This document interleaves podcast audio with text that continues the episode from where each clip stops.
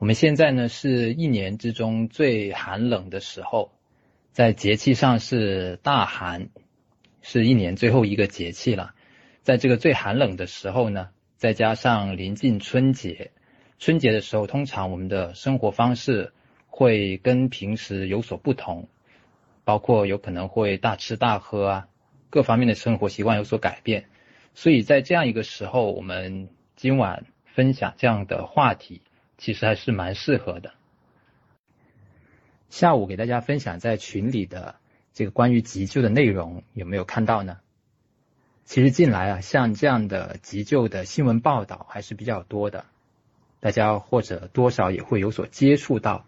虽然未必是能呃亲身经历或者亲眼见到这样的场景，但是呢，应该也不能说完全陌生。而急救这块其实是很值得我们重视的。在深圳城市里面呢，有很多的 AED，像这种设备，我相信应应该会有越来越多的大城市会有这方面的设备，也很提倡大家在急救的相关内容去进行学习。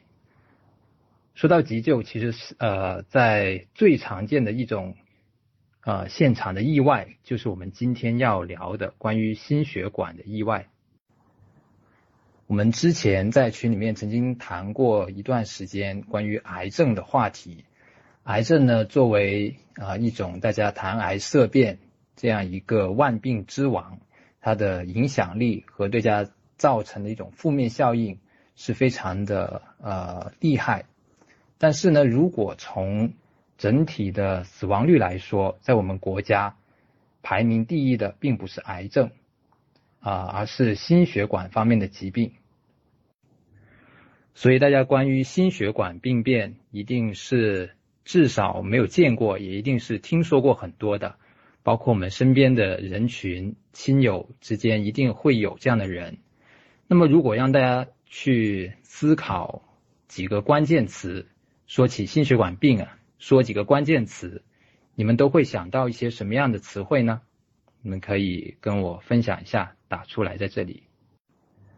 所谓的心血管疾病、心血管病变和心血管意外，简单来说呢，就是关于血管的问题，关于循环系统所出现的问题，而且呢，往往是一种严重的急性的事件。那么急救的场面，我们可以在呃分享内容里面看到。那么在日常生活中，我们更多见的，我相信大家也会留意到，比如说在小区里面啊，在大街上啊。有很多是以一种奇怪姿势在路上走着的人，这种呢往往是中风后遗症，半边身子不好用了，这种走路的姿势，大家有没有印象呢？我这样说，可能你们会浮现出来。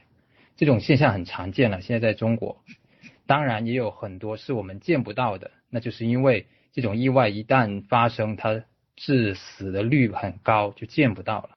那什么是心血管疾病呢？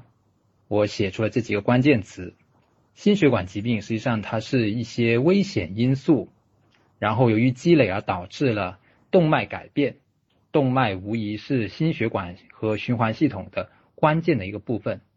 动脉的改变是什么改变呢？比如说斑块粥样硬化，简单来说就是动脉里面有了不应该有的东西，最后就导致了发病。这个在医学上也叫一个事件，往往是急性的事件。怎么发病呢？或者是血栓性的，或者是出血性的。简单来理解，就是血管要么堵了，或者血管爆了，这就发病了。这个发病是一个很严重的意外，通常啊死亡率很高，